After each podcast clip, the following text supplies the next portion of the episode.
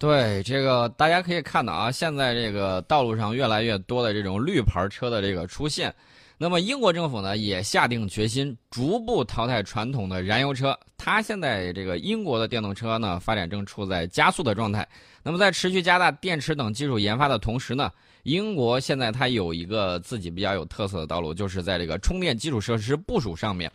那么去年的时候，英国政府就追随法国等欧洲国家的脚步，正式宣布。二零四零年起全面禁售汽油和柴油车啊，这是他给自己定了一个时间。那么一方面呢，这是源自公众对治理空气污染的一个呼声；另外一方面呢，也是英国实现产业升级的一个契机。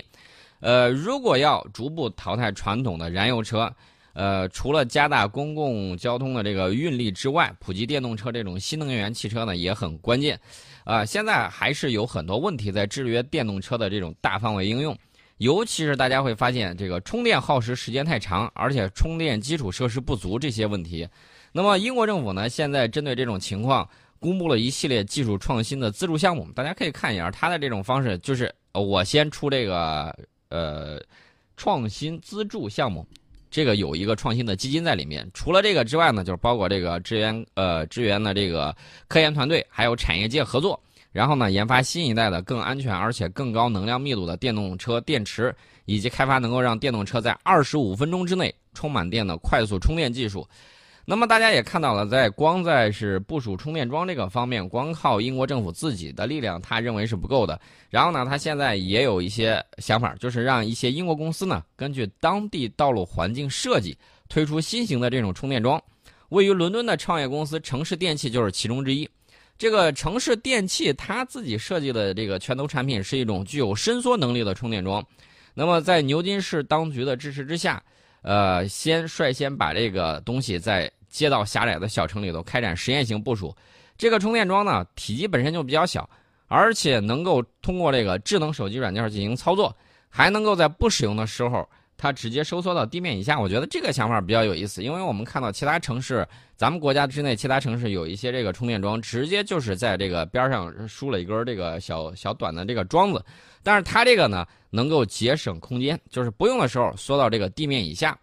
因为英国的这个城市街道大多数比较狭窄，部署可伸缩的充电桩呢，尽可能啊避免因为安装这类设施而使街道变得更加拥挤。所以说呢，这是英国走自己的一个特色的一个方向，大家可以看一下啊，这个充电桩做伸缩式的。另外呢，这个牛津市它现在也有自己的这个目标，目标就是未来率先在城市的这个中心设立零排放区，然后呢再逐步往外扩展。呃，除了这个之外，这个牛津市呢打算先在这个城市街道部署二十个左右这样的新型充电桩，而且。呃，英国政府会给予一定的资金支持，剩余的引入私人领域的这个资金。大家可以看到啊，它走的这基本上是一条啊，政府投资，然后政府鼓励创新，然后呢是接下来就是这个企业应用技术，呃，然后呢剩余的这些地方引入私人领域的这种资金，等于说是合作共赢的一个局面。那么这种新型的这种充电桩呢，呃，在牛津市的这个实验，我觉得还是值得期待的。那么英国小这个小城也非常希望朝着这个零排放的这个目标进行推进。另外呢，想说一下，就是像这些方面有一些什么样的这个问题呢？就是电池的这个污染问题也是需要重视起来，不能说这个。呃，汽油啊，烧汽油、烧柴油，它有污染。那么，这个电池在生产以及这个后续回收的这个方面，它也会有一定程度的这种污染。如何去解决？如何让我们的这个地球更加美丽？这个是大家需要共同去考虑的一个特点。那么，我们说完这个英国的这个交通呢，再说一下这个咱们的啊，这个咱们呢，我们知道这个在高速列车方面呢进步是很快。另外呢，这个除了我们的这个高铁之外，还有一种就是磁悬浮啊。有朋友在上海的坐过这个从上海虹桥机场到这个上海市区的这个磁悬浮列车，速度是比较快的。那么这个长沙呢也有一个磁悬浮快线，到今年为止已经是运营了两年了啊，基本上实现了全面的安全运营，累计开行列车是八万九千四百五十列次，总运营的里程呢已经达到了一百六十八点三七万公里。它的这个正点率达到了百分之九十九点八五，啊，所以说呢，大家可以看啊，这些呃技术方面的这种进步啊，对这个我们的出行，对于我们的这种交通的这种建设都非常有积极的作用。呃，这个地方它进行这种试运营，其实我觉得对其他城市也有一个引领示范的这个作用。呃，大家可以看制造方面，中车株洲电力机车有限公司研制出来这个时速是一百六十公里的中国二点零版的商用磁悬浮列车，那么时速二百公里的磁悬浮列车也在研制当中。大家可能说这比着高铁相对来说可能是速度是要慢一些，但是作为城铁来说，它这个速度我觉得还是可以的。那么建设运营层面，大家也会看到，呃，其他城市包括北京，在二零一七年底，首条中低速的磁悬浮线路 S 一线已经开通试运营。广东省的首条中低速磁悬浮线，这个清远磁浮呃磁浮旅游专线呢，也已经开工建设。同时呢，长沙还计划在这个湘江新区规划这种磁浮交通圈儿。湖南的株洲市轨道交通一号线呢，也被规划为磁浮线啊。大家可以看到啊，这个各个方面都是在百花齐放的这种状态之中。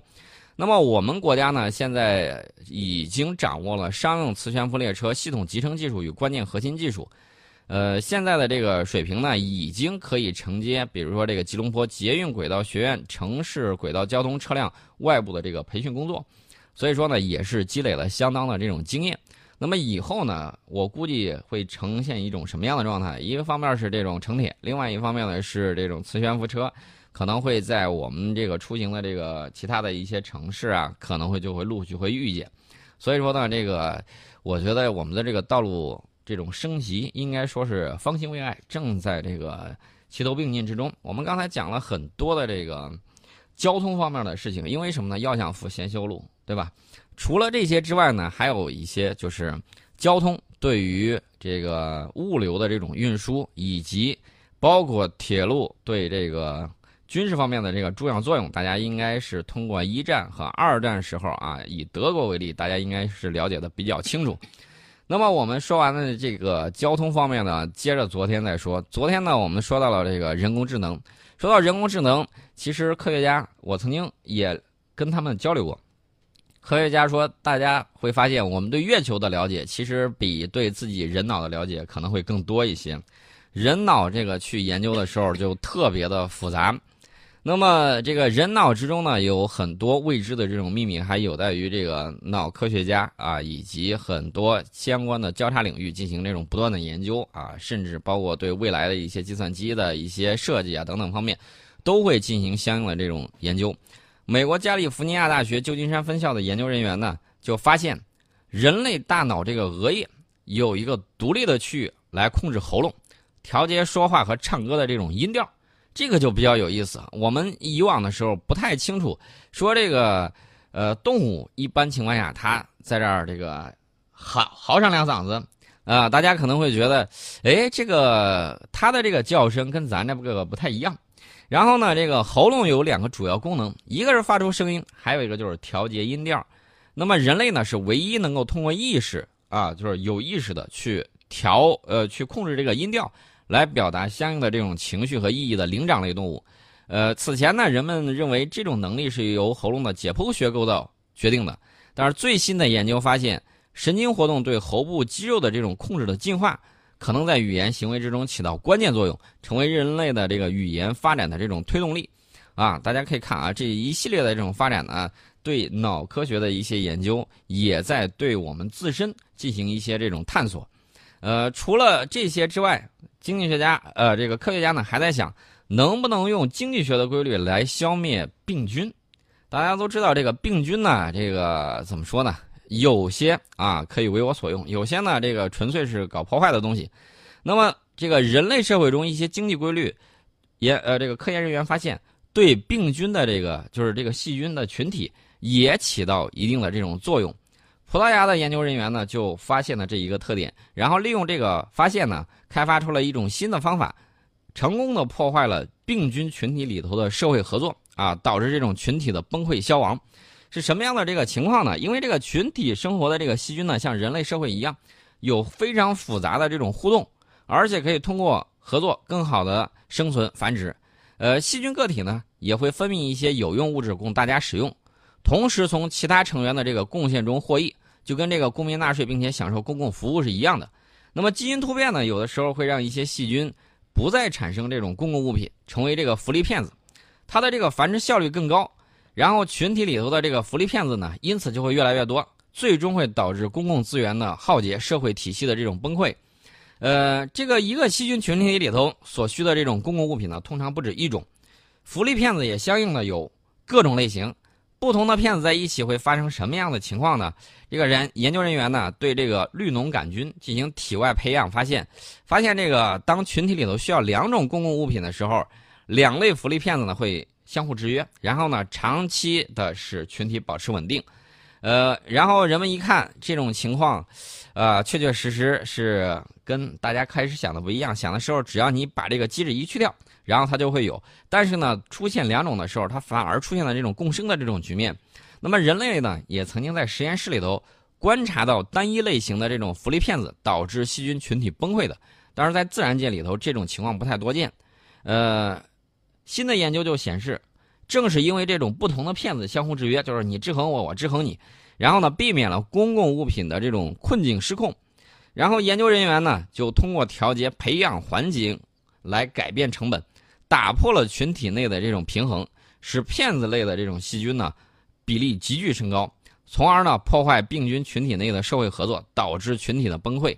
呃，所以说呢，这个研究呢还是很有意思的。为什么会这么说呢？因为这个深呃这个深入研究呢会了解细菌群体内部它这个活动的社会规律，然后呢就可以帮助人类在与病菌的这种军备竞赛里头掌握先机。因为因为我们知道，我们老用这个抗生素啊之类的东西，会导致这种一轮又一轮的军备竞赛，而且在这个里头呢，细菌呃繁殖以及它更新的速度，往往要快于人类的这种呃相应的抗生素的这种研究，而且滥用抗生素呢，会导致一系列的这种问题。大家在去医院的时候，医生呢现在这个包括一些抗生素的药物都是处方药，轻易不会让你去滥用。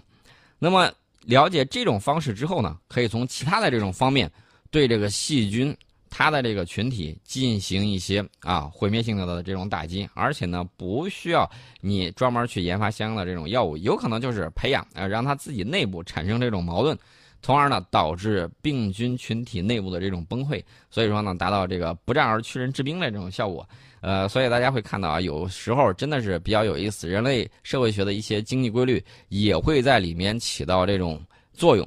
呃，主要就是我们对事物认识的这种规律呢，会越来越深入，而且呢，会了解到越来越多不情不同的这种情况。大家都知道，这个细菌啊，包括病毒，个体是非常小的，那么。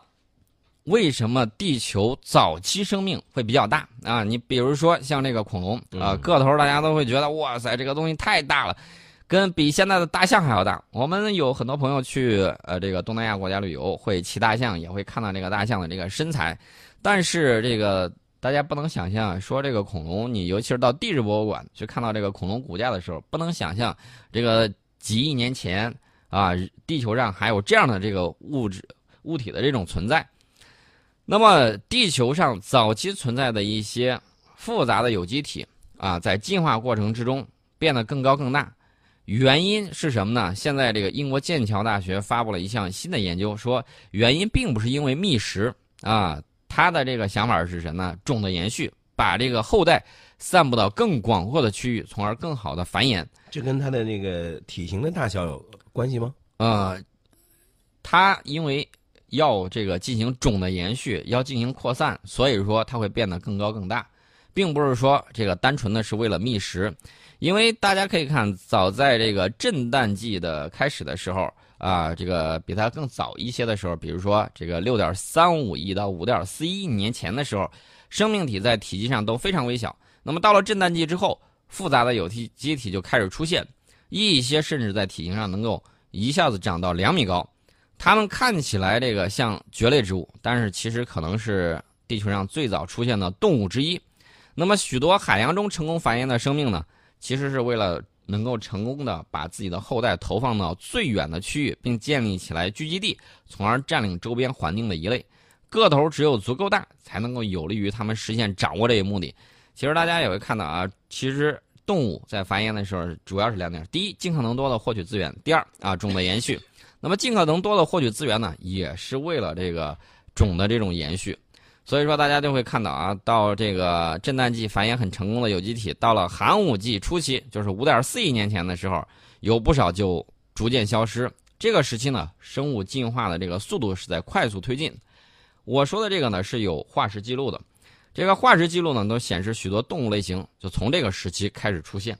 啊，大家会看到啊，一系列的这种科学研究，有的时候会让我们对这个生命的这种起源以及这种进化的过程呢，有一个充分的这种了解。呃，这个说完那个英国人员的这种研究，我们再说一下我们自己科研人员的也有研究。大家知道，中国是古代最早这个种植啊桑树，然后养蚕缫丝的一个国家。那么很多这个外国人呢，包括当时的这个罗马帝国啊，称我们为塞里斯人啊，其实有的时候啊，就是这个丝等还有词的这种音译。那么英国自然生态与演化的杂志呢，刊登了这个中国研究人员的一项新研究，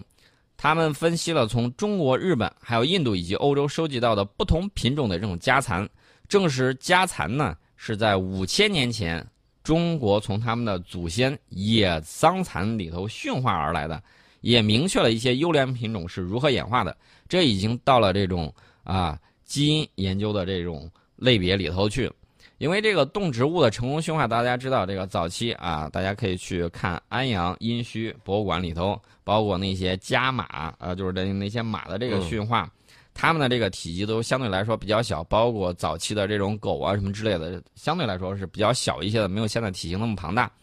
那么动植物的成功驯化呢，在人类发展史上有非常重要的作用，包括我们现在吃的猪啊、牛啊、羊啊，这都是人类成功驯化的这么一个典范。家蚕是我们非常重要的一种经济昆虫，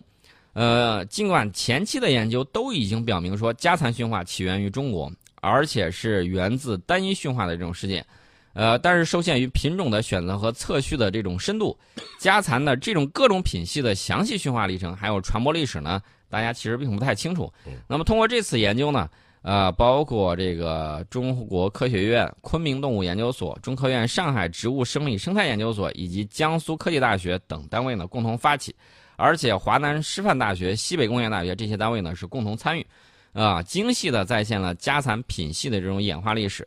他们。搞这个重新的这个测序，然后呢，通过高深度的这种重呃测序呢，提供了一百三十七个代表性家蚕品系的这种数据，然后呢再进行标点。详细的这个技术细节我们不给大家讲，但是呢，这个里头会发现我们改良品种的这种起源是不一样的，而且形态上也有所反映。不同的改良历程，在一定程度上反映了什么呢？历史上的这种文化交流。比如说，日本在近代更注重和西方国家的这种交流，引进的是欧洲的这个家蚕的这个品种。但是，无论是中国改良种还是日本改良种，改良最终的目的都是为了进一步提高家蚕的这种减质的这种性状。嗯，啊，这个也这个呢，大家也会看到啊，一方面家蚕的这种呃发生发展，然后呢，以及大家这个在人类文明中做的应有的贡献；另外一方面呢，也反映出来了这个社会的这种变迁以及科学技术的这种。传播，其实，在前一段时间，大家注意到没有？就身边呢，有一些朋友呢，也在网上，在朋友圈呢，就晒